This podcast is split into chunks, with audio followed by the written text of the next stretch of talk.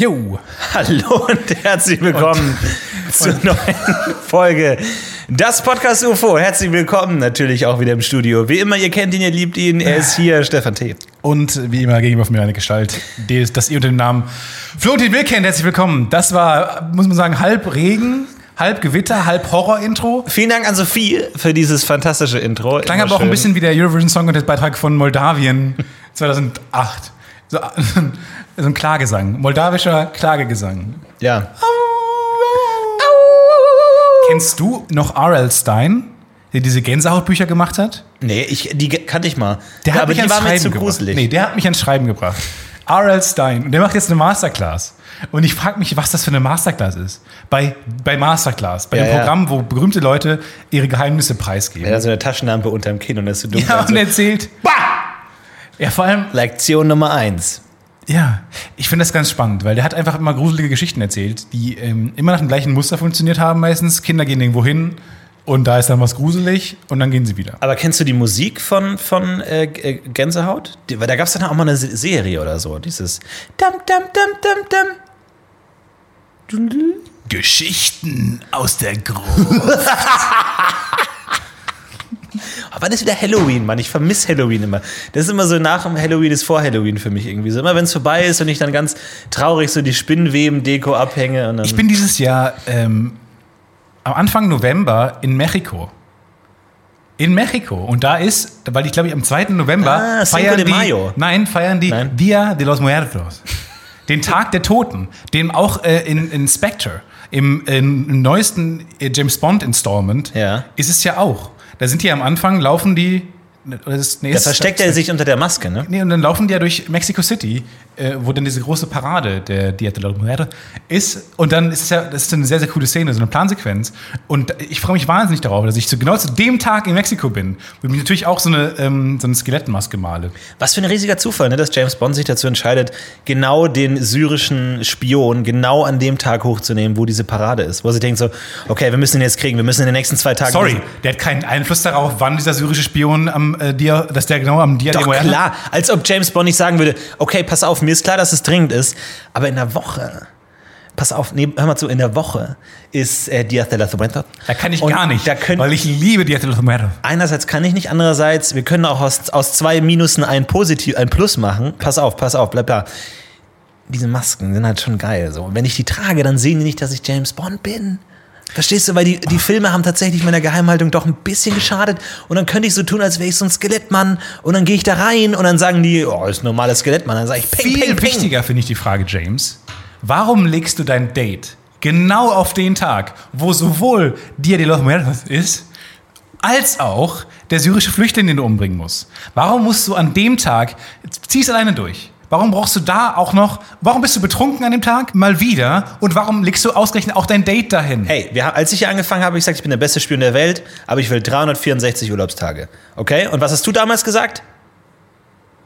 Was hast du damals gesagt? Ich habe Hunger, ich, ich weiß nicht, was ich gesagt habe. Genau. Und deswegen bin ich hier. Sehr gut. James Bond ist, magst du James Bond? Bist du großer James Bond-Fan?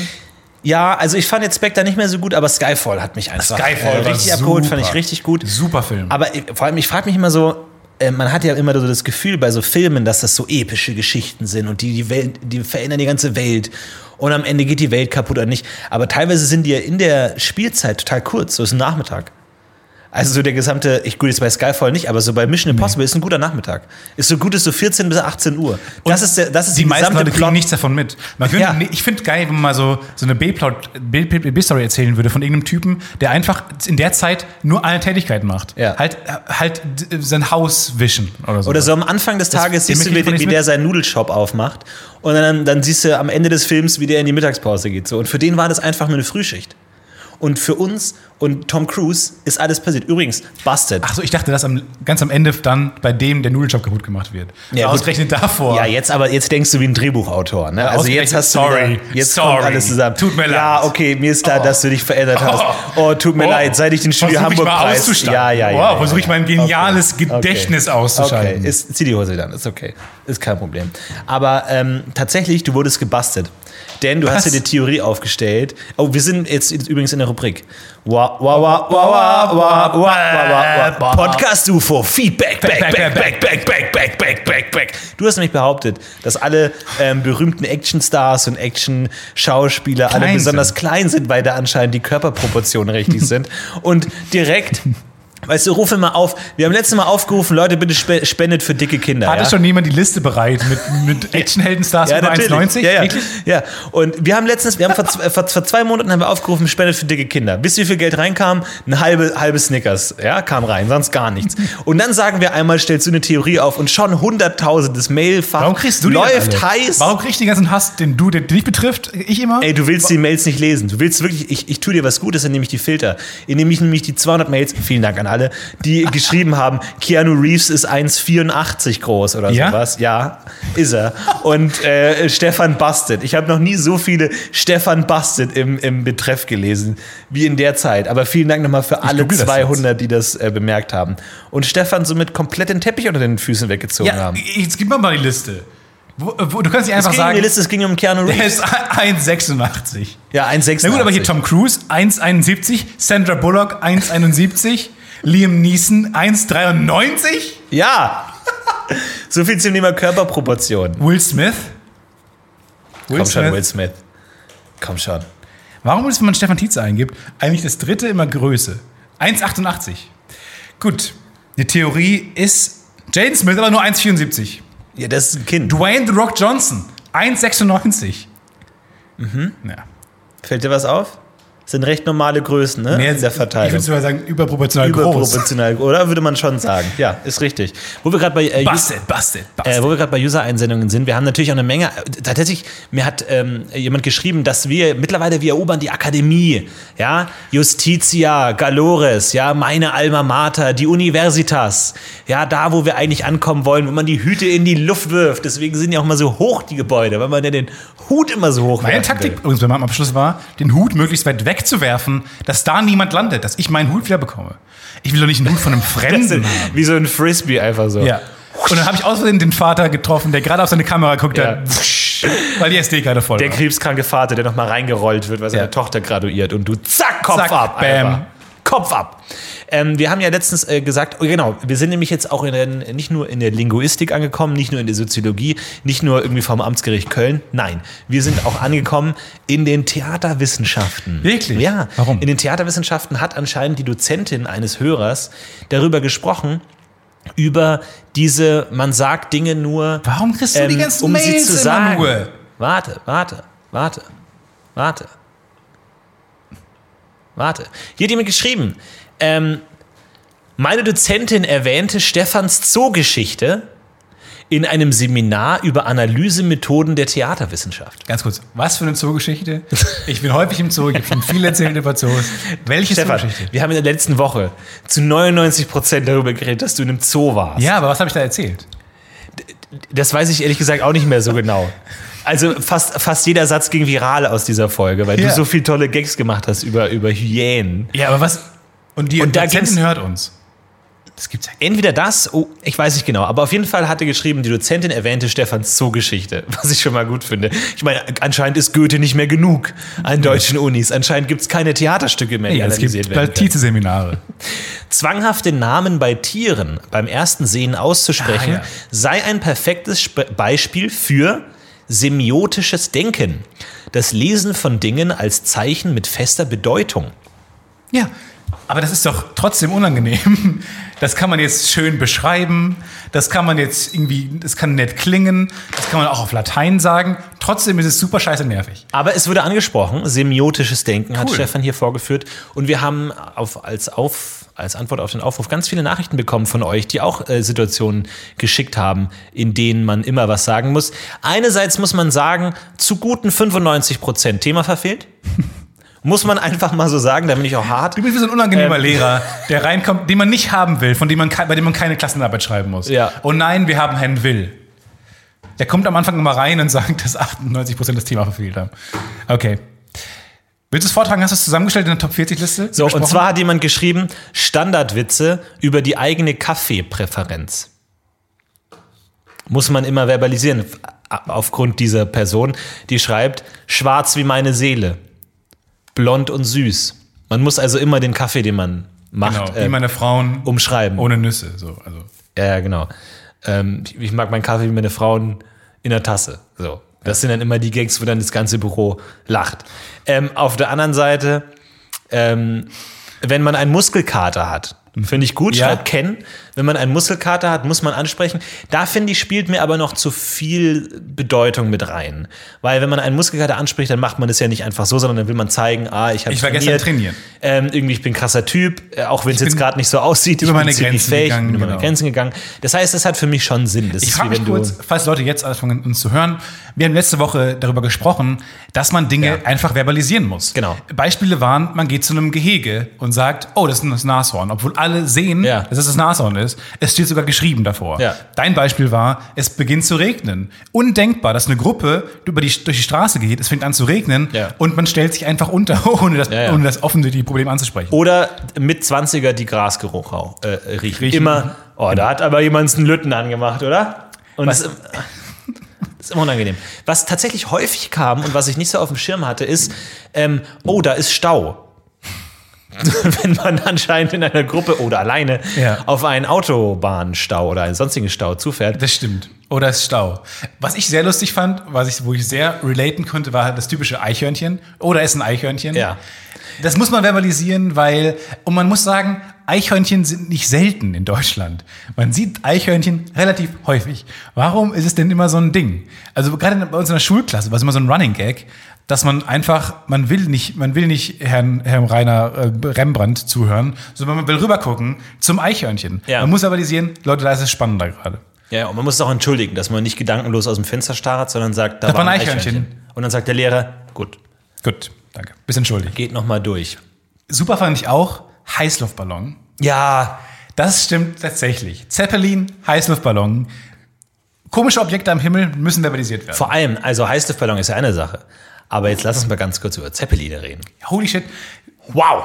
Nicht mehr so häufig zu sehen. Zeppelin? Aber wusstest du, dass ähm, das Zeppelin-Werk nur aus einem Grund, wegen einer Tierart, noch, noch da ist, noch existiert? Weil niemand braucht mehr Zeppeline. Ja. Zeppeline waren mal cool, weil du langsam fliegen konntest. Quasi wurde er durch den Helikopter gewissermaßen ein bisschen obsolet. Das, die, die Konzeption eines früher hatte, die, hatte ADAC Zeppeline. Und Genau, ist mit Zeppelin zu, Mhm. zum Auto gekommen, hat ihn abgeschleppt. Auch Kranke, Schwerkranke wurden, in, äh, wenn die beim Skiunfall, wurden mit Zeppelin abgeholt. Dann Ja. sind die aber leider gestorben, weil Zeppelin zu langsam sind. das Man stimmt. kennt das alles. Ja, und da der anfängt zu brennen, sobald. Ah, sobald es anfängt zu brennen, auch unangenehm. Dann versucht man mit der Concorde, die ist dann auch, das ist auch schief gegangen. Auch mal mit Löschzeppelinen versucht. Das Nee. war ein Riesenschuss in den Ofen. Ganz, ganz, ganz doofe Sache.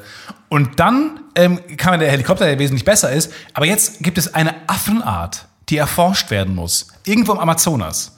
Und diese Affenart, die äh, kann natürlich ganz nicht mit dem Helikopter kommen. Dann sagt die Affenart, was ist das für ein Geräusch? Tschüss, ich bin weg hier. Ja. Deswegen musst du, dafür braucht man Zeppeline. Spezielle Forschungszeppeline. Aber kannst du eine Drohne nehmen oder so? Nein. Die sind auch laut. Ja. Ja, aber diese Flugdrohnen, Nein. so die die Amerikaner. Zu laut. Affen sagen nö, nö, nö, nö, Aber nö. Drohnen sind doch nicht laut. Die sind empfindlich.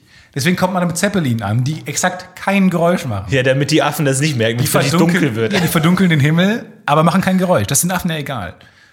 Eine blinde Affenart, die besonders tolle große Ohren hat. Ich weiß dachte aber, jetzt- dafür, das, aber deswegen existiert die Firma noch. Zeppelin am Bodensee ist ja eine Firma. Gibt noch die Zeppelin-Universität. Und diese Firma existiert, glaube ich. Kommt wieder mit euren Mails, kommt mit Stefan Bastet nächste Woche. Aber ich glaube, die gibt es nur deswegen. Ich dachte, du, als du jetzt gesagt hast, es gibt wegen der seltenen Tierart, dass in der Ze Zeppelin-Werft, in dem Zeppelin-Hangar, dass da in dem Gebäude eine seltene Vogelart lebt und man dies deswegen nicht abreißen darf. Ach so. Oder die gespendet haben für den Verbleib des zeppelin Ja, genau.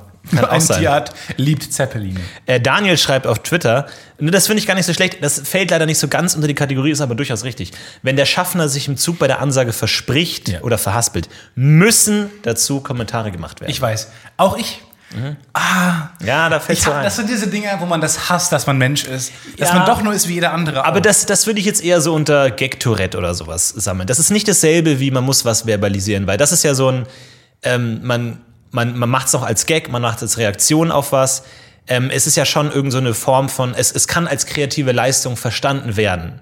Es kann als Gag verstanden werden. Wohingegen, oh Leute, es regnet. Oh, jetzt zieht's aber zu. Das, das, das kann man ja nicht mal als Kreativität verstehen. Dass Leute gaggig auf was reagieren, ist ja durchaus angemessen und legitim. Aber ähm, deswegen passt für mich das nicht ganz rein. okay. Ja, aber, es, aber es stimmt als Punkt. Man muss, es muss immer äh, kommentiert werden. Und es ist auch immer ein Lacher. Was Es mir toll gefällt, ist Regenbogen. Ah, Natürlich. Ja. Man Guck mal, ein muss Regenbogen. Den Regenbogen ansprechen. Ja. Ich habe auch immer noch nicht ganz genau, na gut, weil Licht gebrochen wird. Man Ja, kennt das Spiel. ich hab's. Also ja, das ist so Dinge, die man so zu 30 Prozent versteht. Können wir auch mal drüber reden. Dinge, die man so zu 30 Prozent versteht.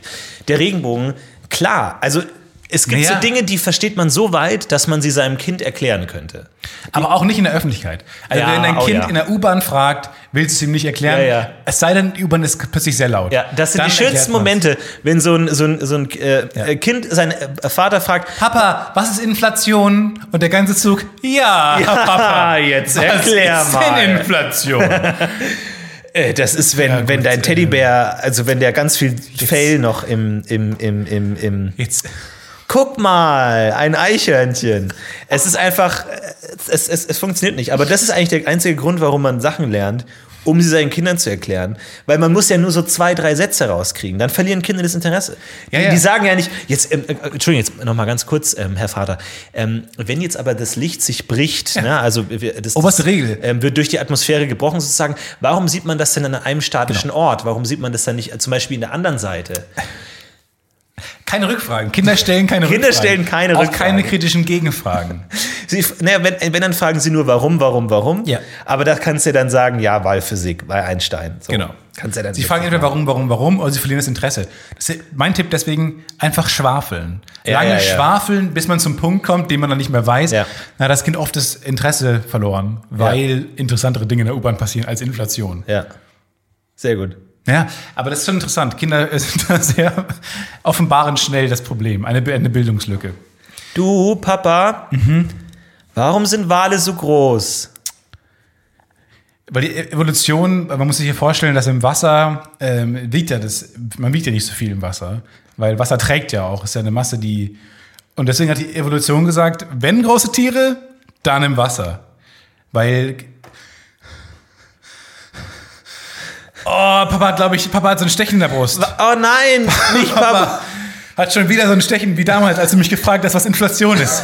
Hat Papa so ein Stechen, weißt du, was du dann gemacht hast, was du dann machen solltest? Warum?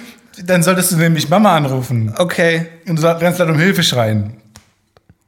Der nächste Halt, Köln Hauptbahnhof. Ah, Oh, der hat sich versprochen. versprochen. Ähm, und was auch tatsächlich sehr oft kam von verschiedenen Einsendungen, ich nenne jetzt mal Kevin stellvertretend, der hat geschrieben, wenn man an ein, äh, in eine, äh, eine Lokalität zum Beispiel kommt, die voll ist und man sagt, oh, ist aber voll hier. Auch hier möchte ich Einspruch erheben, denn hier hat die Aussage durchaus eine Bedeutung. Denn in meiner Meinung nach ist, oh, das ist hier aber voll, ist ein verdeckter, ich will hier nicht sein. Lass uns woanders hingehen. Ich hasse solche Menschen. Und das sind nämlich Leute, die nicht Bock haben, gerade den ganzen Prozess zu beschleunigen. Wenn ihr sagt, oh, ist aber voll hier, und ihr damit sagen wollt, es ist mir hier zu voll, können wir bitte weitergehen, Ja. seid ihr der Bremswagen des, der, des Zuges der Gesellschaft.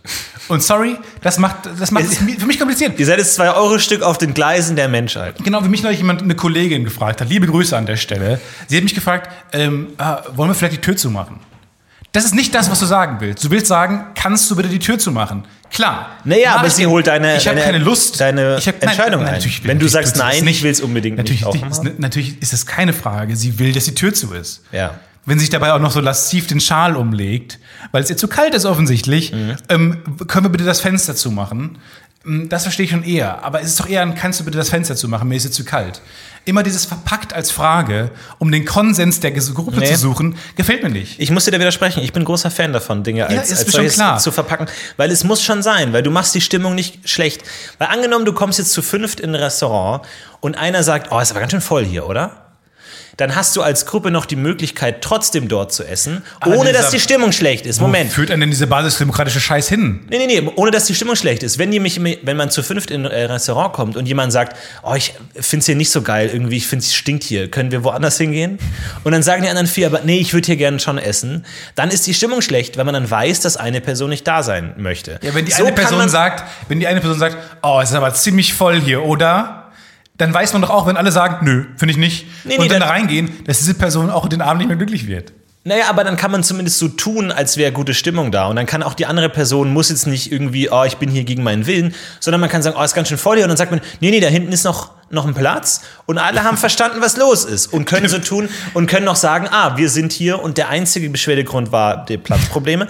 Aber war es natürlich nicht, aber man kann so tun, als wäre das der Stimmt, aber Grund. meine, meine Liste der unangenehmen Menschen wurde gerade, also die Leute, die fragen, ist aber voll hier oder, sind gerade auf Platz zwei gerutscht. noch unangenehmer sind die, die dann sagen, nö, da hinten ist aber noch ein freier Platz. ja, Das, Die- weil, die- die, weil die offensichtlich einen Scheiß geben. Ja, die Person hat es entweder nicht verstanden Ja. und nimmt es wörtlich, dann oder sie hat es genau verstanden und sagt, nee, ich will hier auf jeden Fall essen. Ich will aber nicht, dass die Stimmung so schlecht ist, indem ich einfach sage, nee, ich will hier essen, auch wenn du denkst, dass es hier stinkt. Und deswegen ist, sind, also entweder, wenn beide soziales Schach spielen, dann läuft's. Das Problem ist immer nur, wenn einer soziales Ja, Schach wenn spielt einer und der andere unempathisches. Arschloch ist, der sagt, nö, ich habe gerade gar nicht verstanden den Subtext. Äh, da hinten ist ein freier Tisch und da sitze ich heute Abend und stopfe meinen Mund voll. Naja, aber du möchtest jetzt angenommen, du möchtest jetzt in dem Restaurant nicht essen. Du willst jetzt aber, bist jetzt auch nicht so ähm, abgeneigt, dass du sagst, ich will jetzt hier ein Veto einlegen. Sondern du sagst, ich möchte in der Gruppe, dass bemerkt wird, dass ich gegen dieses Lokal bin. Ich wäre jetzt aber auch nicht komplett abgeneigt, wenn alle anderen der Meinung sind. Ich will mich der Mehrheitsmeinung nicht versperren. Und dieses, diese Botschaft kannst du nur überbringen mit, oh, ist aber ganz schön voll hier. Weil dann kannst du immer noch als Gruppe dort essen und in der Illusion leben, dass alle irgendwie Bock hatten, weil du ja nur das pragmatische äh, Argument entkräften musst. Nee, das verstehe funktioniert es. schon. Ich das verstehe es. Ich finde, dass die Gesellschaft aber nicht so richtig. Nein, man, man, man trainiert sich nämlich einfach ab, teilweise das zu sagen, was wirklich Sache ist. Man gewöhnt sich so ein, so ein äh, subtiles Geschwafel an, wo niemand mehr genau das weiß, ob, das jetzt, ob das jetzt Gesellschaftsschach ist oder einfach oder eine ernst gemeinte Frage ist. Ähm, ich finde, manchmal müssen Dinge ausgesprochen werden. Auch der offene, der offen ausgetragene Konflikt zwischen der eine findet es sehr voll, der andere findet es okay, hat ja auch gewissen Spannungspotenzial für, einen- für einen schönen Abend. Nee, eben Wo nicht man- für einen schönen Ich Abend. finde Es schon. weil- weil- man- weil dann steht's zu es konkret sei im Raum. Ja, es sei denn, man, man, man geht alle mal einen Schritt zurück und, äh, und entspannt sich und be, be, betrachtet das Leben als etwas Schönes, was Lebenswertes. Und dann sagt man, okay, hier ist heute Abend voll, es ist ein Abend, ähm, aber es ist doch nicht schlimm. Man, man kann doch trotzdem darüber, man kann doch trotzdem einen schönen Abend haben in einem vollen Restaurant. Das muss ja, du musst ja den Abend nicht versauen lassen. Ich finde, man kann da, ich finde, man kann das durchaus ernsthaft aussprechen. Ja, aber was jetzt zum Beispiel, wenn eine Person vielleicht nicht so viel Geld hat wie die anderen und bemerkt, oh, das, das Restaurant ist für mich zu teuer. So hat man die Möglichkeit, durch soziales Schach, kann sie sagen, oh, es war ganz schön voll hier. Oder ist ja ganz schön laut hier. Oder irgendwas anderes zu sagen und alle anderen checken, okay, ich steige drauf ein oder nicht. Ja, aber wie gesagt, dann- dann trotzdem wäre die, die. Person, die dann sagt, da hinten ist aber ein leerer Tisch Völlig frei, richtig. einfach eine Völlig größte. Arschloch der Gruppe. Völlig richtig. Bist du eher ein Leader oder ein Follower in der Gruppe? Äh, ich, bin, ich bin ein Follower, aber es macht es einem auch manchmal nicht so leicht, weil das eigentliche Problem ist nur, wenn, wenn niemand leadet. Dann Ja, sage ich manchmal schon, okay, jetzt nehme ich es in die Hand. Aber Ja, weil oft, wenn jemand fragt, hier ist aber hier ist voll oder, dann oft führt so ein Satz, dass alle, dass alle merken, okay, hier schwingt was mit, hier gefallen der Person Dinge nicht, dass dann sowas passiert wie, ja, weiß ich nicht, wir können auch woanders hingehen, ja, weiß nicht, der andere will subtil mitteilen, dass er doch gerne da reingehen würde und es kommt zu einem Stillstand. Ja. Und dann steht man davor. Nee, ich bin- und dann lässt man Leute, die- und dann muss man zur Seite gehen, dann kommen Leute vor, drücken sich dann durch. Ich bin der, der seinen eigenen Willen gnadenlos unterordnet. Ich bin der, dem die, dem die, der Kompromiss viel wichtiger ist als die eigene Meinung. Der sagt, wenn man sich nicht einigen kann, dann bin ich der Erste, der zurücksteckt. Der sagt, gut, dann essen wir halt Gramm. Aber sind wir, wir sind ja sozial, wir sind nicht die sozialsten Menschen, die ich kenne, ehrlich gesagt. Ja. Wir gehen jetzt nicht so häufig abends in Gruppen raus. Ja. Ähm, liegt es daran, weil wir unseren Willen immer gnadenlos unterordnen, oder äh, ordnen wir unseren Willen gnadenlos unter, weil wir sozial nicht so richtig kompatibel sind? Weil das ist ja ein Grund. Demnach, wenn du deinen Willen immer unterordnest, hast du ja per Definition nie den Abend, den du dir vorstellst. Nee, ich glaube, ich glaub, du wirst pedantischer, je häufiger du etwas tust und je größer der Teil äh, das ist, für das dein Leben einnimmt. Also angenommen, du gehst jetzt jeden Tag in ein Restaurant, dann ist es ein großer Teil deines, deiner Lebenszeit. Und dann ist es ja auch verständlich, wenn du den Anspruch hast, ich will nur in Restaurants gehen, die ich auch persönlich mag. Man kann auch Wohingegen, sagen- wie wir jetzt die einmal im Monat in ein. Restaurant gehen. Da Aber der One-Shot muss sitzen. Nee, eben, nee, das finde ich eben nicht. Findest du nicht? Wenn du einmal in deinem Leben in ein Restaurant äh, pro Monat, dann sagst du, mir ist völlig egal, weil das nimmt nicht so einen großen Teil meines Lebens an. Aber Aber du hast einmal im Jahr Geburtstag und es soll trotzdem der beste Tag des Jahres werden. Ja, na, zum Geburtstag. Ja, Wenn du zum Beispiel häufig ins Kino gehst, wirst du immer pedantischer, weil du einfach, das ein größerer Teil deines Man Lebens wird, als wenn du jetzt einmal sagst, ja, ich kenne mich eh nicht aus, ich weiß eh nicht, was möglich ist. Ich bin weiß eh so was- oft im Kino, mir ist es scheißegal, ob dieser eine Abend ein bisschen. Außer Nee. wenn, wenn es nicht gerade der neue Batman im Kino ist, ist mir doch scheißegal. Weiß ich nicht. Na, also zum Beispiel jemand, der viel Musik hört, legt Wert auf hochwertige Lautsprecher. Weil er, da dieses Hobby einen großen Teil seines deiner Freizeit einnimmt, bereit ist, da mehr Energie zu investieren, damit sich das lohnt. Und gegen jemand, der irgendwie nur halt irgendwie Radiogeplapper im Hintergrund hört, dem ist es nicht so wichtig. Und ich glaube, dieses Prinzip kann man auch auf soziale Sachen überlagern, dass man mehr Energie reinsetzt, wenn es einen großen Teil ist und nicht weniger. Das stimmt. Marcel schreibt, und das ist, kann ich überhaupt nichts mit anfangen, man kommt in, mit einer Gruppe in einen Bus- oder Straßenbahnhaltestelle mit digitaler Anzeige ein. Einer muss immer die noch verbleibende Zeit aussprechen. Ah, noch vier Minuten. Ist, ist mir noch nie vorgekommen. Passiert Marcel. das? Oder noch nie. Ihr in einem sehr konkreten Freundeskreis. Wo, das ist nämlich der Tod von Comedians. In Freundeskreisen zu leben, wo bestimmte Dinge gemacht werden, die sonst nirgendwo gemacht werden. Ja. Und dann steht er auf der Bühne und sagt, ey, stimmt, das? ja, ja. dass man immer die Digitalanzeige anspricht. Stille. Ey, es tut mir leid, dass Marcel noch nicht abgehoben ist als Stand-Up-Act, Ja. aber das liegt nicht an ihm. Nee. Er ist lustig, es liegt an seinen Deine scheiß Freunde. Freunden. Genau. Und deswegen, glaube ich, können auch, also Insider sind der, Tod von Comedians. Klar. Ja. Weil- weil ja, vor allem niemand versteht. Insider, die sich nicht als Insider präsentieren. Ne? Wenn Genau. du jetzt irgendwie Fußball schaust, dann weißt du, oder wenn du jetzt halt irgendwie Formel 1 schaust, dann weißt du, dass das, was du da weißt, nicht jeder weiß. Aber so soziale Dinge geht man davon aus, dass jeder weiß. Aber tatsächlich ähm, ist, ist es ja auch interessant, weil man kommt ja manchmal in andere soziale Gruppen und merkt dann, oh, da sind ganz andere Dinge gängig. Ich erinnere mich, glaube glaub ich, habe hab ich schon mal erzählt, dass ich mit einem Freund von mir bei ihm zu Hause mit seiner Familie Schuh des Manitou geschaut habe. So. Und dann gibt's ja diese Das heißt, eine. du hast gesagt, also du hast gesagt, wir gucken einen Film heute Abend bei dir und du bist davon ausgegangen, dass ihr zu zweit einen schönen romantischen Abend habt, mit, wo man euch irgendwie die Füße gegenseitig lackiert und dann halt mit einer Decke über. Und dann kam Tante Erna. Und dann kam Tante Erna und der Hund der Familie. Opa, der Neffe, Ja. Piepsi, der Vogel, alle Piepsi, waren der da. Vater. Alle waren sie da. Und dann schaut man diesen Film an und dann gibt's ja diese, diese eine Szene, wo die auf ähm, Indianisch reden. Und ich glaube, dann irgendwie so auch so Rauchzeichen, dann steht der Ist das Untertitel. echtes Indianer? Und steht der Untertitel da. Ne, Untertitel. Und mein Freund, wie völlig selbstverständlich, liest diese Untertitel laut vor. Ernst. Das hast du noch nie, das hat er noch nie erzählt. Wie lustig Während das ist passiert, das? liest er diese Untertitel laut vor, in einem Raum voller Menschen, die lesen So können. ein lustiges Selbstexperiment. ja, aber vor allem auch nicht, aber wirklich von der ersten Sekunde an. So no Bullshit, so, das macht man jetzt. Und ich, ich dachte mir wirklich, macht man das so? So, Habe ich das mein Leben lang falsch gemacht? Bei mir hat das noch nie jemand gemacht. Und ich dachte mir so, also entweder ist er völlig wahnsinnig oder ich bin falsch aufgewachsen. Aber sp- später durch mehr Erfahrung stellte sich raus, nee, der Typ ist einfach nur komplett bescheuert. Ah, okay. Und da- das Es ist schon ist- erstaunlich einfach. Aber das ist so eine gewisse Form von Selbstbewusstsein. Du musst, das ist meine große Theorie, du musst Dinge selbstbewusst machen und schon wirken die wie selbstverständlich. Genau. Weil, angenommen, du würdest im Kino sitzen und die äh, Produktionslogos der Firmen einmal laut sagen. Ja.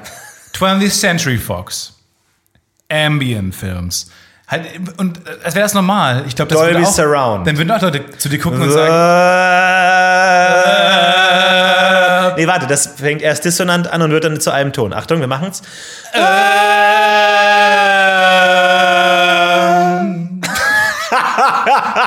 Das perfekt. THX-Logo.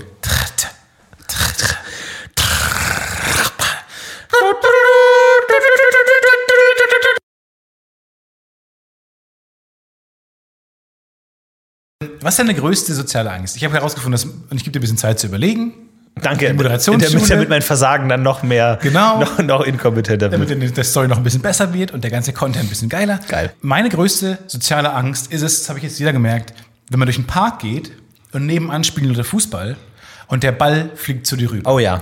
Das ist das, es gibt nichts Schlimmeres Ja. auf der ganzen Welt. Ja. Außer bei einer Polonaise vorne stehen. Ja. Das, Das zu viel, auch- so viel Verantwortung kann niemand Beides tragen. ist zu viel Verantwortung. Ja. Und vor allem, man muss sich ja irgendwie auch auf Verantwortung, musst du dich vorbereiten. Du musst dann irgendwie sagen, okay, jetzt habe ich du musst vom Spiel stehen, das Proben, sei, ob es eine Rede auf Hochzeit ist, keine Ahnung. Du musst, du bereitest dich ja auf gewisse Verantwortungspositionen vor. Bei sowas kannst du das ja nicht, weil es ja spontan kommt. Du, Ja. bist, du planst nicht, dass du der Anfang einer Polonaise bist. Du planst nicht, dass du gerade, dass der Ball genau auf dich fliegt.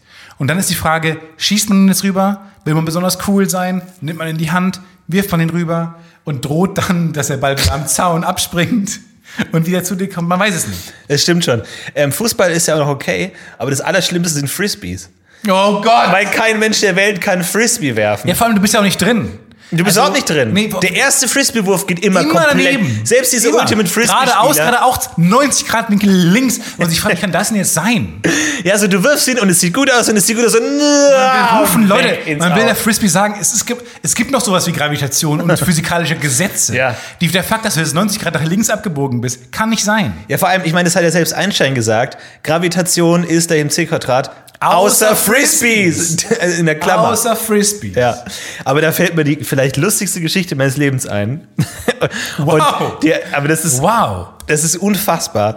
Und zwar äh, hatten ähm, äh, Fußball spielen, ne? Kinder spielen Fußball. Ja. Man spielt Fußball und wir haben in einem ähm, äh, Dorf gewohnt, wo es relativ viele freie Flächen gab. Aber es gab einen Fußballplatz, der war auch so ein bisschen an einer vielbefahrenen Straße. Also nicht so mega viel, Und aber wurde ein einer. Kind einfach überfahren. Und dann, Hilarious. und dann hatten wir nur noch sieben Spieler und dann musste immer der Dicke Oh. draußen warten. Und dann, ja. Letzter Held. Ähm, und dann äh, ist, äh, spielt man halt so, da ist der Ball manchmal so auf die Straße geflogen. Und wenn halt da gerade Autos waren, war es halt so ein bisschen gefährlich, weil man kann dann auch irgendwie, die Autos weichen aus oder die Autos machen dann so den Autoball-Move und mit dem Heck dann so Dots. Ja, und und so- über, über, überarbeiten sich. So ist Stefan Raab auf die Idee gekommen für Autoball-EM. Ja, und einmal äh, fliegt der Ball direkt auf die Straße und bleibt auf der Straße liegen. Also das muss er erstmal schaffen, ist gar nicht so leicht. Bleibt auf der Straße liegen. Wir gehen an den Straßenrand und fahren die, die Autos recht schnell und man guckt halt so, ah, wann kommt der, war keine Ampel in der Nähe. Und plötzlich bleibt ein Auto stehen, direkt neben dem äh, Fußball. Und wir denken, ah, okay, gut, spielt jetzt den Ball zurück. Bleibt direkt neben dem Auto äh, stehen, Tür geht auf, der Fahrer nimmt den Ball in das Auto, Und schließt die Tür fährt und fährt weiter. What? Und alle stehen da Ich will und die so. Geschichte von diesem Mann wissen. Okay, Playtime's over. Einfach so, jetzt gehen, gehen wir jetzt nach Hause. der einzige Ball, der das dabei kann war. ich so nachvollziehen. Unfassbar. Weil auch mein Gedanke war, wenn der Ball rüber, als der Ball rübergeflogen ist, ich nehme den jetzt einfach mit. Ja. Dann bin ich das Arschloch, aber ich bin ein cooles Arschloch. Also ich, mein Coolness-Status bleibt unverändert. Aber ich weiß nicht, ob das so eine Geste der, ah, die verdammten Kinder äh, machen Straßenverkehr und dann wollte er uns eine Lehre zeigen, indem er den Ball wegnimmt und er dachte einfach, er hat ihn gefunden auf der Straße. Ich finde das mega Filmanfang, weil es so viel, es charakterisiert diese Figur sehr. Aber Aber- man weiß doch nicht genau, was es für eine Ja, Figur aber ist. geht der Film jetzt bei dem Kind weiter oder bei dem, Nee, bei dem Mann bei im dem Auto. Autofahrer? Also wirklich, die ganze Title-Sequence, die ganzen, die ganzen Produktionslogos, die ganzen Namen der Schauspieler laufen über dem Fußballspiel, dann fliegt der Ball rüber, Ja. bleibt auf der Straße liegen, Ja. Dann kommt das Auto an, hält daneben, Kinder freuen sich, okay, er schießt uns rüber, nimmt den, den Ball ins Auto und fährt nach Hause zu einer krebskranken Frau. Und diesen Film würde ich mir angucken. Ja.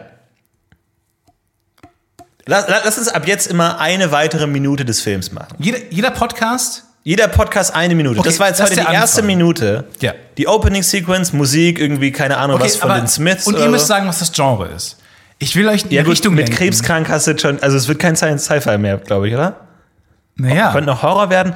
Das ist heute mal die erste Minute. Und Stück für Stück und so in, in, in, in äh, 89 Folgen haben wir ein komplettes Skript. Okay, aber ich schreibe das doch auch in Final Draft auf. Okay, ich dann haben wir Text. Das Screenwriting-Programm und schreib's da rein und wir haben dann den Text. Und in, in 89 Folgen haben wir ein komplettes Skript und das schicken wir an Konstantin Film und sagen äh, und so einfach so und, und so mit so einem Riegel dazu, mit so einem Kinderriegel dazu, Zwinkersmiley so le lest es euch mal durch und vielleicht seid könnt ihr live mit dabei sein, wie der neue ähm, deutsche Hit entsteht. Aber ich finde das sehr gut. Früher gab es ja wirklich, äh, ich glaube in den 70er, 80er Jahren gab es teilweise in Hollywood also wirklich, ähm, äh, so Bieterkämpfe um ähm, Drehbücher. Also es gab wirklich einfach sehr viele Drehbuchautoren und sehr viele, sehr viel Bedarf an, an, an Filmen. Und es gab sehr viel Geld. Die Produktionsfirma hat einfach sehr viel Geld. Und dadurch ist so ein, so ein komischer Kampf entstanden. aus- Es gab immer mehr Autoren, dann gab es wieder plötzlich mehr Produktionsfirmen und sehr viel Geld ist hin und her geflossen.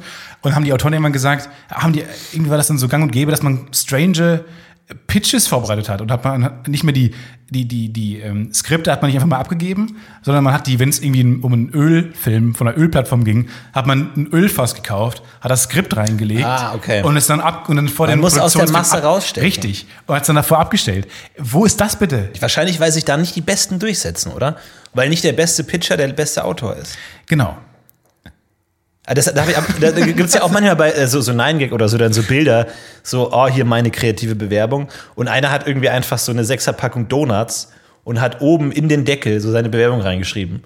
Und die Leute essen halt Donuts und haben direkt ein gutes Gefühl Ja. und stellen ihn ein. Völlig egal, ob der jetzt was Völlig egal. gut ist oder nicht. Aber die Leute haben Donuts. Das ist viel besser. Bei dem Donuts. Donuts. Donuts.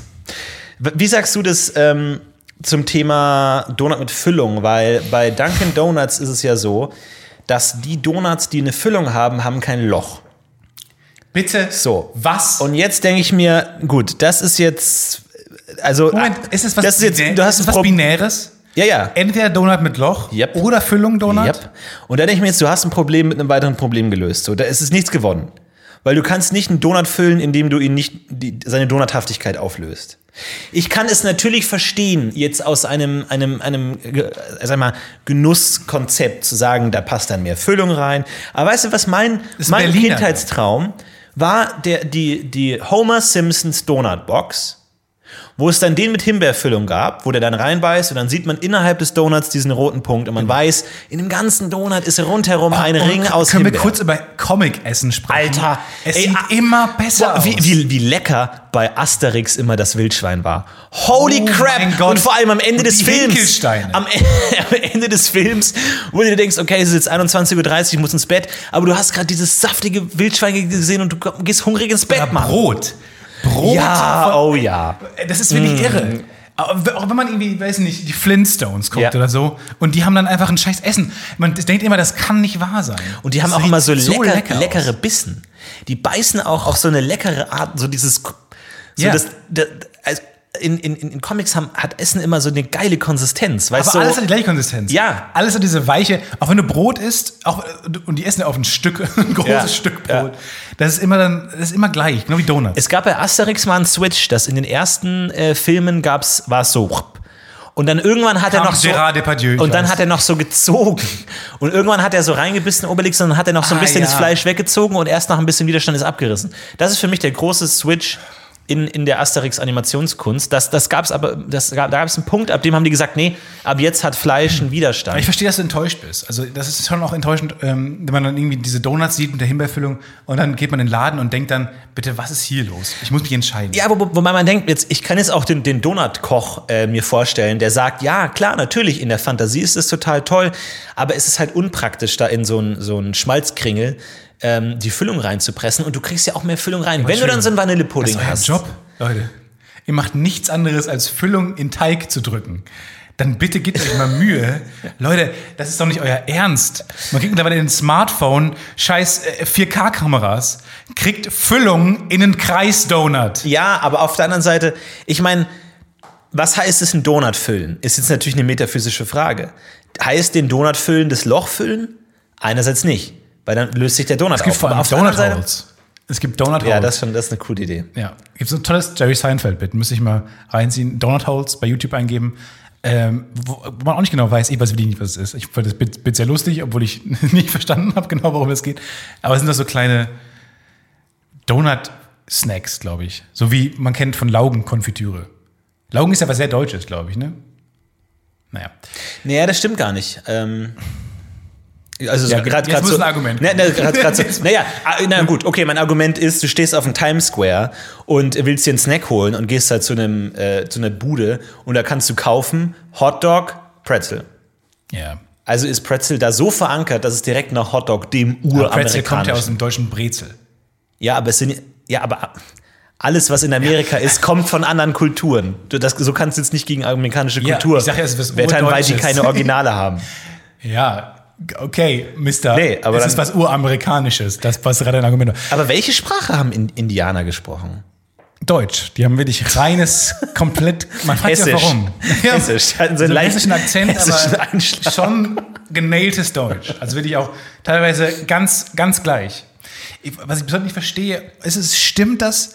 Das ist frage ich bestimmt jede Folge kann sein. Aber dass die Nordfriesen genau wie die Süd, ganz, ganz Südengländer, dass die fließend sprechen können Ja, miteinander. ja, ja, genau. Obwohl Ja. die einen Englisch sprechen Ja. mit einem starken Akzent und die einen Platt sprechen. Ich, nee, ich glaube, es, ich glaub, es gab in Amerika ein Dorf, in dem ganz krass gestochenes Britisch gesprochen wird. Also das ist dieses Klischee-Britisch. Das, da gibt es ein Dorf in Amerika, wo das noch überlebt hat. Aber das mit, dem, mit den Nordfriesen weiß ich nicht. Aber es kann schon Doch, sein. das habe ich mal gehört, dass die, weil, weil Deutsch und Englisch ist ja nicht so weit auseinander. Also was Satzstrukturen angeht und so und viele Wörter, Haus, Maus, ihr, ihr kennt sie, äh, dass die halt genauso sprechen. Autor Wenn es um, wenn's um Haus, ha Häuser, in- Mäuse in Häusern, Häusern ja, geht vor allem, dann verstehen die sich ganz Ich habe gut. dein Skript gelesen, Maus im Haus. Maus im Haus muss raus. Stell dir mal vor, es würden Aliens landen und die würden einfach fließend Marokkanisch sprechen. Und man denkt sich so, Marokko, hallo, was, ist was? da passiert? Jetzt kommt, und die Marokkaner so, oh, scheiße. Scheiße, jetzt kommt's raus. Oder, oder deren, also, weil unsere, unsere Raumfähren sind bemalt. So, These, auch wenn Aliens kommen, kommen die nicht einfach in reinem Metallraumschiffen, sondern auch die haben Logos drauf. Was, wenn die einfach eins zu eins das Google-Logo haben? Oder, wenn die, oder wenn die, die eine Höhlenmalerei. Und man denkt sich, okay, wir hätten es wissen können, die waren einfach nur so doof. Oder halt so als Logo so ein Bild von Lenny Kravitz. Und alle so, willkommen auf der Erde. Hi. Hi. Und dann das Ganze, dann begrüßt das Volk mit uns mit Say you, say me. Oder, oder die Aliens sehen selbst alle aus wie Lenny Kravitz. Und Lenny Kravitz wollte Und so- uns die ganze Zeit ja. sagen. Und die gesamte Erde schaut gleichzeitig auf Lenny Kravitz. So, Der sagt, hey, ich bin tot. 2016 gestorben. wirklich? Weiß ich nicht. Ist er wirklich ich dachte, gestorben? Ich dachte heute Morgen, dass ähm, Josef Ratzinger tot wäre. Nein, Ich lebt. festen, ich, war, ich weiß schon, dass er lebt. Aber man kennt sich ja. Man erwischt sich manchmal mit so Gedanken. So hat er nicht, ist er nicht? Ich könnte schwören, der ist 2017 gestorben. Ja. Kann der eigentlich, also kann der, wenn jetzt irgendwie der aktuelle Papst stirbt, kann Razzi es nochmal machen? Razzis, Razzi macht's nochmal? Das ist die Bild, Wir Bildschlagzeile? sind wieder Papst. Wir sind schon wieder Wir sind schon Papst. wieder der gleiche Papst. Dass er einfach sagt, ach Leute, komm, fuck it, ich mach's nochmal. Ja, weiß Ich spring da mal rein. Ich weiß es nicht. Ich, ist schon, schon eine krasse Sache. Ne? Es ist für mich so der eine Mensch, dem ich unterstellen würde, ich meine, also jemand, der Macht, der so viel Macht abgibt, dem würde ich schon unterstellen, dass er der Vertreter Gottes auf Erden ist. Äh, Der zuerste oder der zweite? Nee, Josef. Ja? Der hat, das- ich meine, der so viel Macht abgibt und damit ja auch so viel Geld, die ganzen Relikte, diesen einen, dieses eine Zepter, Ja. die Krone, Ja, ja. die ganzen Sachen, Der weiße Rauch, den er aus den Augen schießen kann. alles, was er dann, was er bekommt, Ja. einfach abgegeben und gesagt, nee, ich bin zu alt für diesen Bums. Ähm, ich ich mache jetzt wieder mein altes Leben. Ich gehe jetzt wieder zurück zum Mönch, Mönch sein. Wa- Was, ist, was machen die eigentlich den ganzen Tag? Was macht Sp- Papst Spielt der Bingo? Ja, guckt der Fernsehen? Guckt der Young Pope zum Beispiel? Was guckt der? Guckt der, wer wird Millionär? Ja. So? Also ist es dann wirklich. Milionario. Quadrestone di Milionario. Die gucken ja auf Italienisch. Ja. Dann bei Bingo so, äh, wenn er Bingo nicht gewinnt, auch so, komm schon, Gott. Ich sehe schlecht aus jetzt. Bitte, Ja. Das ist so peinlich, wenn ich jede Woche Oder verliere. macht er sowas genau nicht, weil er Angst hat, dass er sich selber beweist, dass er nichts Besonderes ist? Macht er sowas nicht? Weil du willst, dich, du willst dir ja selber nicht, du willst dir selber nicht beweisen, dass du es nicht bist. Also ich würde keine Glücksspiele mehr spielen. Ich würde es, ich würde es nicht mehr drauf ankommen lassen. Ja, das wäre mein als Papst. Das ist so auch der Name seiner Autobiografie. Ja. Ich lasse es nicht mehr drauf Ich habe es nicht mehr drauf ankommen lassen. Ich bin angekommen. Ja, das Wenn du angekommen bist, musst du es nicht mehr drauf ankommen lassen. du musst es nicht mehr drauf ankommen lassen, weil du es schon bist. Ja. Naja. Übrigens, ähm, der, die, die Börse schwankt. Jesus. Ähm, ich habe äh, Fucking Christ. Es tut mir so leid.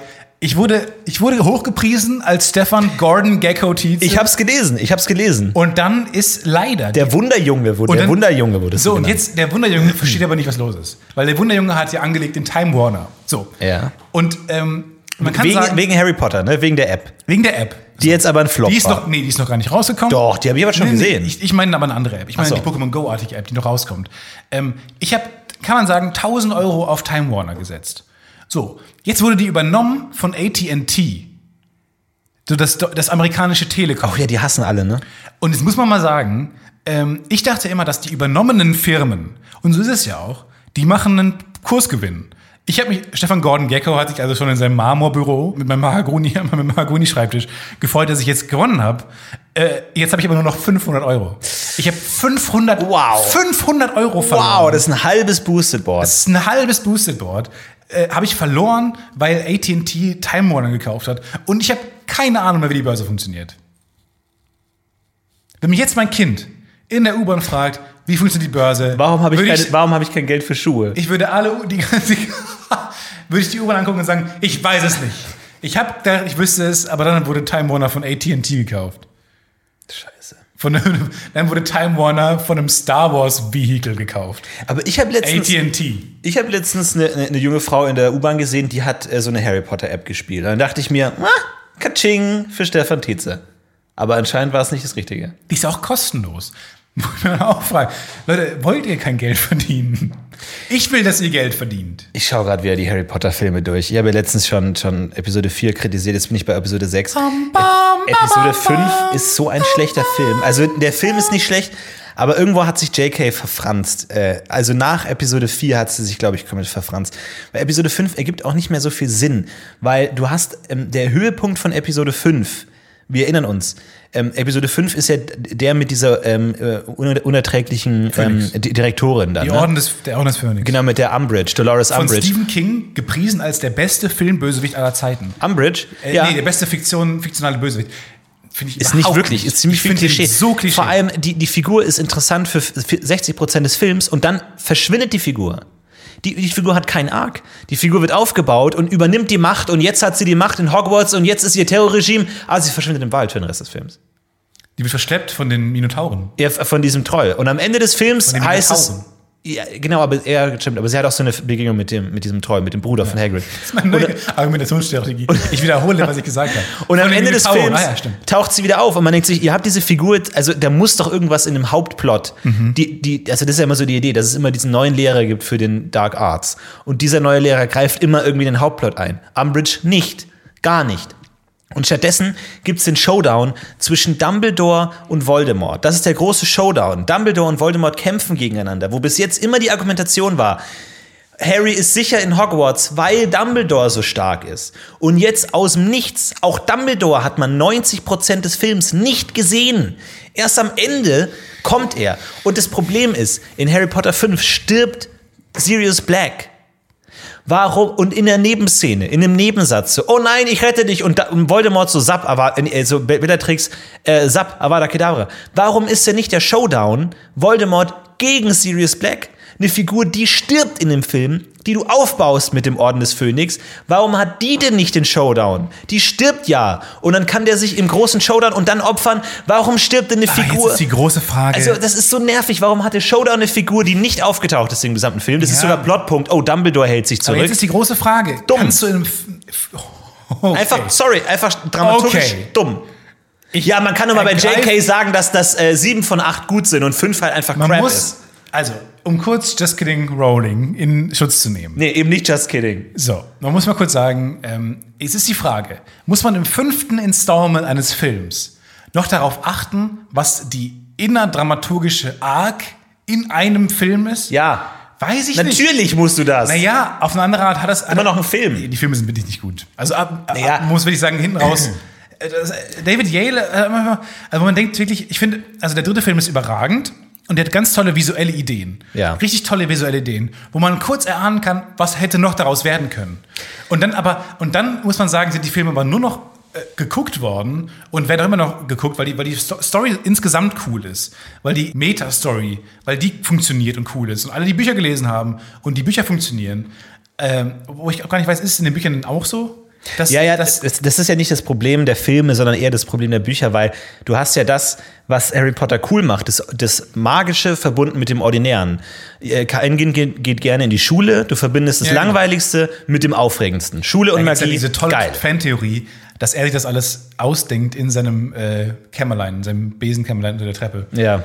Weil es was Sinn macht, weil, also der, der sich dann in so eine, diese Welt flüchtet, in diese magische Welt flüchtet, weil er halt alleine damit nicht klarkommt. Was ja jeder irgendwie kennt. Also weil jeder in der Schule sitzt und sich vorstellt, jetzt der Held zu sein, irgendwie in einer Parallelwelt. Aber du hast diesen Kontrast, langweilige Schule und aufregende Magie. Ähm, das funktioniert aber nur so lange, wie Harry Potter eine Identifikationsfigur ist. Er ist ein normaler Schüler. Er muss auch Hausaufgaben machen. Klar, er erlebt so Abenteuer nebenbei, aber er muss auch Hausaufgaben machen, er muss auf die Lehrer hören. Nur in Episode 5 wird er zum der Auserwählte. Und ab dann wird's kritisch, weil dann ist alles, was bis jetzt cool war, musst du noch mal eine komplett neue Dramaturgie aufmachen. Warum ist es ist immer noch immer cool? Nee, ist er nicht. Ist er nicht. Er ist von Anfang an der Ja, aber ist, ist der, der entweder zufällig in Abenteuer stolpert oder ist der, der halt als einziger seine Freunde rettet, aber er ist nie der, wo man sagt, so jetzt kommt's auf dich an, nur du kannst Voldemort töten. Und ab Episode 5 ist es wirklich so, dass sich alles dreht, weil dann ist er äh, irgendwie, dann wird's so super düster und dann, und dann schafft, finde ich, schaffen die Bücher und die Filme es nicht, nochmal eine neue Welt aufzumachen, weil dann musst du komplett neu denken. Weil dann hast du eine neue Protagonistenfigur, dann hast du halt Superman, der zwar auch noch äh, Probleme hat, aber der halt schon für was Großes geschaffen ist. Weil bis, bis fünf ist die Dramaturgie ja einfacher Schuljunge, macht das Unglaubliche. Und am Ende sagen alle, wow, Harry, wie konntest du das schaffen? Toll. Aber ab fünf ist die Dramaturgie, auserwählter Superheld, schafft es, sein Schicksal zu erfüllen. Und das ist eine Der neue bis dahin, Geschichte. muss man auch sagen, nichts geschissen bekommen hat. Er kriegt Ja, alles genau, immer er nur durch seine Freunde hin. Er war mutig und so. und ja, und war nur von mutig. Freundschaft, aber es war nie so ein. Und das ist das Problem, dass das nicht genau funktioniert. Das ist genau wie bei, bei Neo, bei Matrix, ist auch sobald er da super allmächtig und der Auserwählte, dann wird es immer nicht so geil. Es hat, ich glaube, es gibt keinen Film, der das richtig gut hinbekommt. Der, also das ist immer so diese Heldenreise. Ne? Du fängst an als Normaler, dann irgendwie Mentor und so und irgendwann bist du krass und tötest den Drachen und dann ist aus. Aber dieses, du bist krass und tötet Drachen, muss möglichst schnell gehen.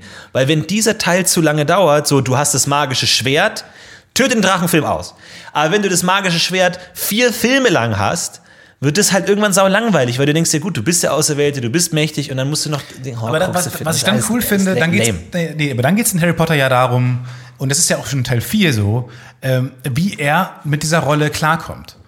Und das finde ich, da will ich dir widersprechen, weil ich finde es gerade cool, wenn du dann nämlich halt, ähm, das ist halt eine sehr spezielle, nicht mehr so relatable natürlich, weil du halt jetzt plötzlich ist deine Identifikationsfigur jemand, der der Auserwählte ist, der, wie du sagst, der Superheld ist. Ähm, aber in, trotzdem geht ja ja dann um die Arc quasi, wie er damit klarkommt, seinen Platz in dieser Welt zu erfüllen. Absolut, aber Und den, das- den Arc finde und- ich nicht mehr gut. Der, der ist nicht mehr gut. Ja, aber das ist eine umgesetzt. geschmäcklerische Frage. Ich finde trotzdem, dass es insgesamt dramaturgisch Sinn ergibt. Weil äh, Teil 4 ist doch der große Mobbing-Film, wo er. Ja, Teil 4 ist der Pubertätsfilm.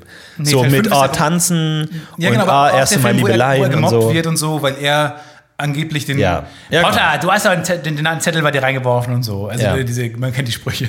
Potter, Plotter und so. Niemand glaubt ihm mehr. Irgendwann glaubt man ihm. Und er wird gemobbt und nicht gemocht. Und äh, er kommt trotzdem damit klar und lernt dann sich auf seine Freunde zurück zu besinnen. Ich weiß nicht. Ist schon, ist auch immer noch cool. Ich gucke mir die Filme immer noch gerne an. Ja, aber man, ey, wenn man an Harry Potter denkt, denkt man immer an Szenen aus 1 bis 4 und nie aus Szenen 5 bis 8, würde ich sagen. Weil man Harry Potter verbindet mit diesem Kinder in der Schule und, oh, der Lehrer ist vielleicht böse. Aber wenn es dann heißt so, okay, gut, der, der Lehrer ist definitiv böse, ich bin der Auserwählte, kämpfen, krass, Schule ist nicht mehr wichtig, das ist nicht mehr der gleiche Film. Aber gut. Es, hat, ich, es gibt ein tolles äh, Video-Essay auf YouTube, ähm, dass Harry Potter eigentlich verkappt, also nicht nur, nicht nur Coming of Age sind und, und Fantasy, sondern verkappte Mystery-Stories sind. Weil du die ganze Zeit, ähm, eigentlich jeder, jeder Teil ist, wird ein, wird ein Mystery gelöst. So in Teil 1 ist es, wer, wer ist gerade der Bösewicht? Und du kriegst immer die Hinweise mit an die Hand, wie in, der alten äh, Sherlock Holmes-Mechanik, äh, wo es Arthur Conan Doyle immer einem die Hinweise an die Hand gegeben hat und du das Puzzle schon theoretisch, wenn du nicht blöd wärst, weil du gleich ein Mensch bist, der Dinge überliest, der Dinge nicht, nicht richtig sieht, weil die, weil die gerade nicht im Ko- im Kontext genannt werden, Ja. sondern so verstreut, Aber wenn Sherlock Holmes das Buch lesen würde, könnte er den Fall lösen. kann er den Fall lösen. Und das macht zum Beispiel die, die, die Sherlock Holmes-Serie macht das zum Beispiel nicht so. Da, da, Ah, du man, kannst Moment, hat sie später nicht mehr Hat sie gemacht. später nicht mehr- Am aber Anfang auch- schon. Das ja, ist, da wurde Sherlock Holmes schlecht, Nee, aber auch am Anfang das bei den Deduktionen, die kannst du nicht. Also wenn du den, den Typen siehst und dann, dann hast du einfach diese Montagen, diese 1,30 Montagen, oh, du hast gerade einen schlauen Typen. Du könntest, Ja, das stimmt Du könntest nicht, wenn du in der Totalen diesen Typen siehst, wo er gleich sagt, der, der, der betrügt seine Frau, weil er hat äh, Kreideflecken auf seinen Schuhen, weil er die Tafel der Frau abwischt, die, die ich kenne. Also Nee, das, kannst du nicht lösen. Aber so den Grundplot, den Grundplot kannst du lösen. schon. Aber das, das wurde auch, dass es gegen Ende immer mehr Magie wurde bei Sherlock und am Anfang noch nachvollziehbar. Genau. Richtig, genau. Und das macht, das so läuft Harry Potter ja auch quasi, dass du ähm, die ganze Zeit kriegst du Hinweise an die Hand und tatsächlich hat sie das so geschafft, dass Charaktere immer mit einem Adjektiv oft, also sie wiederholt ganz oft, dass, weiß nicht, Snape rabenschwarze Haare hat, zum Beispiel. Ja. Und irgendwann benutzt sie rabenschwarz mit etwas, wo du jetzt wissen könntest, okay, das hängt mit Snape zusammen. Ah, okay. Aber sie benutzt, das ist wie quasi, und man merkt, meine Phase hat sich noch nicht beendet, wie bei Wagner, als Leitmotiv zum Beispiel, wo du schon in der Musik hörst, was gleich dramaturgisch passiert. Mhm. Wenn du das Schwert-Leitmotiv hörst, mit Siegfrieds Musik, weißt du, okay, vielleicht kriegt er gleich das Schwert. So. Und dann ähm, löst sich schon der Plot quasi, im Kopf hast du den schon, äh, unterbewusst, aber bewusst hast du es noch nicht. Und dadurch freust du dich umso mehr, wenn dann wirklich dieses rabenschwarze Detail mit Snape zusammenhängt. Das fand ich ganz interessant. Funktioniert. Cool. Das ist cool. Wir machen mal, ist schon gut. Wir machen mal einen Harry Potter Filmfights und dann müssen wir mal alles, welches ist der beste Teil, schlechtester Teil, beste Figur. Wir machen vor allem äh, Antenne Azkaban Teil 2. Auf jeden Fall. noch vor Antenne Auenland? Ja, vielleicht, vielleicht vor Antenne Auenland. Alabastia? Ähm, ich muss kurz Werbung machen, weil du am Freitag bei Rocket Beans ein ganz tolles neues Format machst. Ein, ein cooles Pen and Paper, neuer Art. Ich würde es nicht Pen and Paper nennen, da haben wir sch- wir schlechte Fragen lieber nicht Pen and Paper, wir nennen es wir eine coole, äh, eine coole Show, die Und ich du sehr hast faszinierend auch eine kleine Ich Rolle. habe eine kleine Rolle. Ähm, freut euch drauf. Es geht grob, äh, weil ich bin ja ein riesiger True Crime Documentary Fan. Ja. Es geht um Crime, es geht darum, wer hat's getan, es geht darum, äh, genau, es geht darum, Fall zu lösen. Und ähm, ganz zu empfehlen auf Netflix, schaut euch unbedingt an The Staircase. Oh, das hast du mir schon, ja genau, das hat mir jetzt, äh, haben mir schon mehrere empfohlen. The Staircase geht das um, hat bei mir schon langsam in den Stand, ich muss es mir angucken. geht um einen äh, Fiction-Writer, der angeblich seine Frau umgebracht hat. Weil die wurde am Ende einer Treppe gefunden und überall war Blut. Und das ist auch am Ende quasi, warum er, ähm, warum alle ihn für schuldig halten, weil da überall Blut ist und wenn man von der Treppe fällt, normalerweise nicht so viel Blut ist. Und es ist total interessant, weil es geht die ganze Zeit hin und her und du guckst halt den ganzen Anwälten bei der Arbeit zu. Und ähm, jetzt ist bei YouTube eine, eine ähm, Follow-up-Dokumentation aufgetaucht, äh, die eine alternative Theorie verfolgt. Weil bis zum Ende ist nicht klar, also es ist, man hat schon eine Meinung als Zuschauer, aber bis zum Ende ist nicht genau klar, wer das getan hat und ob er es wirklich getan hat. Und dann gibt es diese Theorie und du musst dich vorstellen, dass wirklich zehn Stunden lang guckst du diesen Fall an. Und beide Anwalt, Anwaltsteams, die gegeneinander argumentieren. Ganz am Ende guckst du dann diese Dokumentation auf YouTube, wo beschuldigt wird, dass es den Mord begangen hat, eine Eule.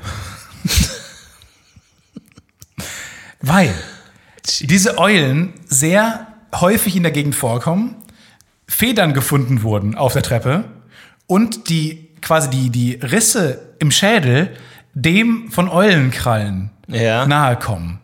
Und das würde so full die Federn erklären, die fucking Federn, die ganzen ähm, Wunden, alle Fragezeichen werden gelöst und der Täter ist weg aus dem Nichts. Also die Eule ist, und das ist sehr wahrscheinlich, viele Forensiker sagen, ja, es kann durchaus diese Eule sein. Ja. Und diese Dokumentation verliert kein Wort darüber. Also ist meine Theorie, dass dieses Dokumentarteam jahrelang diesen, und das wirklich gegenüber 20 Jahre lang diesen Fall begleitet und irgendwann herausfindet, okay, es war wahrscheinlich eine Eule und sagt, fuck it, das ist mir zu unangenehm, das lassen wir, das kommt nicht Ja, in die ja. Dokumentation. Aber- es war wahrscheinlich eine Eule. Entweder das oder die Dokumentation wurde von Eulen gedreht. Ja, oder Einfach von um, die, um den Verdacht wegzuschieben.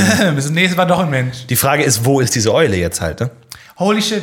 Und ist, ich glaube, ich bin der festen Überzeugung, äh, widersprecht mir, guckt euch den The Staircase an, dann die Owl Theory und dann sagt mir bitte, das war keine Eule. Also ich kann mir keinen anderen Grund vorstellen. Übrigens geil, dass es im Englischen ein Wort gibt für das Geräusch, was wir machen. Hooting. Hooting. Hut, Hut. To, to hoot. Gibt's Genau. auch, äh, ich weiß nicht, irgendein Stand-Up-Comedian, Brian irgendwas, hat auch ein langes Bit über, warum es Hut heißt und nicht Ah, okay. einfach Hu, weil Hut. keine Eule macht Hut. Hooting. Wie Hooters. Gibt's ja in Hamburg. So, äh, das war das Podcast-UFO. Vielen Dank fürs Zuhören. Haut rein. Ähm, ganz kurz. Wie sieht's aus mit der WC-Ente? Keine News über die WC-Ente. Keine News von der WC-Ente, falls die Leute jetzt wirklich äh, Fingernägel Wir kauen. machen nächste Woche weiter, weil von euch haben manche Initiative ergriffen und Dinge geschrieben. Da können wir auf eine Antwort Ja. uns freuen. Keine Angst, von die WC-Enten keine Antwort mehr, weil äh, Johnson Son uns leider nicht mehr zurückschreibt. Okay, aber die WC-Enten-Story geht auf jeden Fall weiter. Wir halten euch auf dem Laufenden in der nächsten Folge das Podcast-UFO, wenn wir wieder landen. Bevor wir gleich landen, noch eine große, große Ankündigung. Denn wir lassen uns nicht lumpen. Die Podcast UFO Tour geht in die zweite Runde. Nach der großen erstmal nur Köln und Berlin Tour 2018 folgt die gibt's später noch umsonst als Podcast Tour 2018 2019. Wow. Wann geht's los? Es geht, ich habe keine Ahnung, wann es losgeht. Im Oktober, glaube ich. Irgendwann im Wir Oktober, Ende des Fall- Jahres Wir geht's machen los. Ende des Jahres, ab Oktober, jeden Monat an einem Ort eine Tour. Und jetzt müsst ihr gut aufpassen. Ich weiß, wir sind ein Nebenbei-Medium. Ihr müsst aufpassen, jetzt kurz mal einmal, holt euch einen Stift vielleicht und schreibt das kurz mal mit. Weil, es ist wichtig. Wir sagen euch dann Bescheid, ob wir schon alle Termine bekannt geben. Es kann aber sein, dass wir erst die ersten vier Termine bekannt geben müssen und dann folgen noch drei oder sowas. Ähm, und da kann ja eure Stadt dabei sein, die bei euch ist. Wir wollen nämlich nicht, dass ihr von München nach Berlin fahren müsst. Das müsst ihr nicht tun. Weil wir vielleicht noch in München spielen dann danach. Das heißt, wir, wir spielen auf jeden Fall, die Venues sind diesmal größer, die, wir, wir sind mehr Termine, ihr bekommt alle Tickets. Dafür lege ich meine Hand ins Feuer. Okay. So sehr, wie dass man Enten Gummibärchen Wow. geben kann. Ja. Also Da wirklich, sind wir uns sicher Da sind wir uns mittlerweile. mittlerweile sicher. Ähm, auf jeden Fall erwartet vielleicht noch mal dann. Wir werden aber Bescheid sagen und kommunizieren, ob das jetzt alle Termine sind oder nicht. Auf jeden Fall sind es, glaube ich, so um die sechs, sieben, acht Termine. Und da ist eure Stadt mit Sicherheit dabei. Aber es, es gibt jetzt noch keine Tickets zum Kauf. Da bin ich mir nicht sicher. Ich weiß nicht genau, wann wir diese Folge hochladen werden. Ich weiß nicht genau, wann wir die Termine bekannt geben werden. Wo kann man denn hundertprozentig sicher erfahren, ob Tickets schon zum Verkauf stehen Folgt oder uns nicht? auf twitter.com slash das Podcast UFO. Ja. Auf facebook.com slash das Podcast UFO 23. Und solange da nichts gepostet Und auf der ist, Seite podcast.ufo.de. und solange da nichts gepostet ist, gibt's auch keine Tickets. Also ihr müsst uns nicht schreiben, ihr müsst uns keine Mails schreiben, sondern folgt uns einfach, haltet die Augen offen und sobald da was steht, gibt's die. Davor nicht. Wir werden auch vielleicht auf allen diesen Plattformen bekannt geben, wann der Vorverkauf startet. Ich glaube, ihr kriegt alle Tickets, wenn ihr wollt. Die, die Venues sind lächerlich groß. Ich sage nur Olympiastadion. Ernsthaft? Ja. Das ganze Olympiastadion. Okay. Das sind nur 60.000. Das Gut, dann, wir hin. äh, ja, dann wünschen wir euch eine schöne Woche und äh, haut rein. Haut rein, wir heben ab. Äh, wir machen nächste Woche die letzte Folge vor der Sommerpause. Wir sind schon abgehoben. Dann bin ich ähm, kurz Wirklich im? Urlaub. Ähm, ja, Aber du bist du zwei Wochen im ich Urlaub. bin nicht lange im Urlaub. Aber äh, bis dahin äh, freut euch auf jeden Fall. Macht's gut, wir heben ab. Bis zum nächsten Mal. Ciao! Ciao, ciao.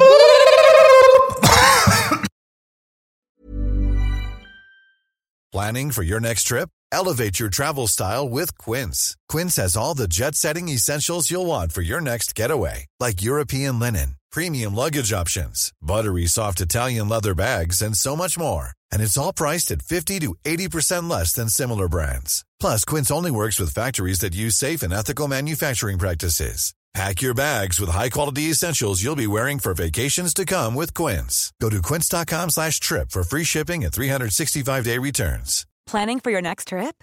Elevate your travel style with Quince. Quince has all the jet setting essentials you'll want for your next getaway, like European linen, premium luggage options, buttery soft Italian leather bags, and so much more. And is all priced at 50 to 80% less than similar brands. Plus, Quince only works with factories that use safe and ethical manufacturing practices.